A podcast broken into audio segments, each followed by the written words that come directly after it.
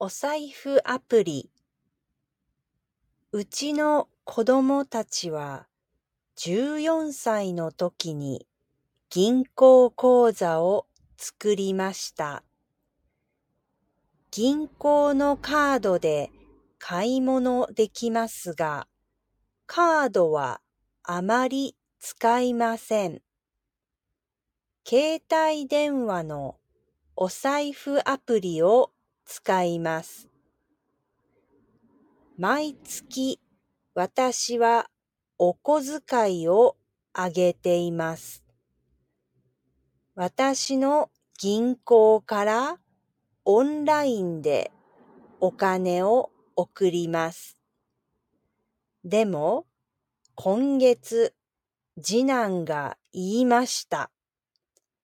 これからお金を貯めたいから、お小遣いは銀行に入れないでくれる？現金で欲しい。私は意味がわかりませんでした。次男はいつも出かけるとき、財布やお金を持っていきません。携帯だけ持って出かけます。銀行にお金がない方がお金を使わないと言っていました。